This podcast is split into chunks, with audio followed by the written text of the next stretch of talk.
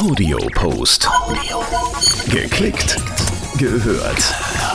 Was würden Sie denken, wenn Ihnen jemand sagt, Ihr Job hat jede Menge mit Ihrem Liebesleben zu tun? Ja, die Parallelen und Gemeinsamkeiten sind fast schon auffällig. Vermutlich hätten Sie ein Fragezeichen über dem Kopf.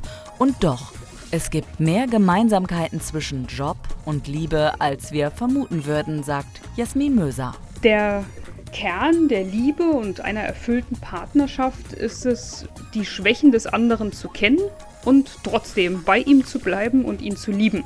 Und äh, im Job ist es genau das Gleiche. Die großen Schlagworte sind dabei also verzeihen, drüberstehen und Größe zeigen. Und das sind die Schlüsselbegriffe, um die Liebe frisch zu halten ne, und wo ich auch von der Liebe viel lernen kann, in beiden Lebensbereichen. Jasmin Möser ist Speakerin, Trainerin und Unternehmerin und sie sieht noch mehr ganz klare Ähnlichkeiten. Situationen, die ähm, ja, bei, bei der Liebe und im Job ziemlich exakt gleich sind. Das ist der Vergleich zwischen dem ersten Date und einem Vorstellungsgespräch. Also man steht vor dem Kleiderschrank, man überlegt, was man anziehen möchte, was erzähle ich überhaupt, was sollte ich auf jeden Fall vermeiden, also Do's and Don'ts. Und es sind genau die gleichen wie bei einem Vorstellungsgespräch. Da überlege ich mir genauso, wie trete ich auf.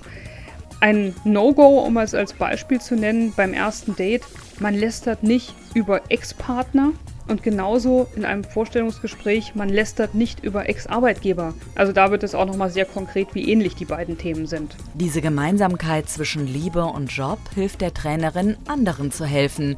Sie zieht Parallelen zwischen den Bereichen. So findet sich oft etwas wieder, das verloren gegangen schien. Wissen Sie noch, wie Sie Ihre Frau oder Ihren Mann kennengelernt haben?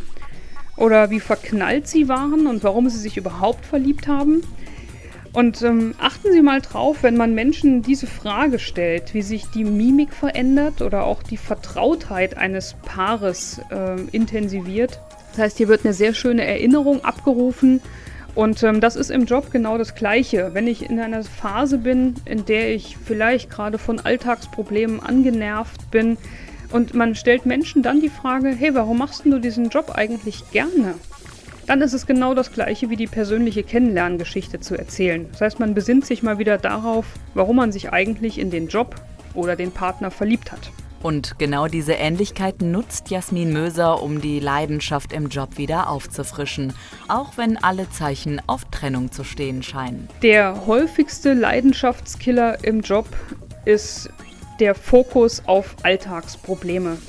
Das heißt, wenn ich mich darauf äh, konzentriere, zu sagen, okay, das und das ist alles doof, der Chef ist doof, die Kollegen sind doof, die Aufgaben sind doof, die Kunden sind doof, das ist äh, genau die Garantie, ähm, wie ich es mir selbst madig rede und äh, einfach übersehe, was ich an diesem Job liebe oder geliebt habe.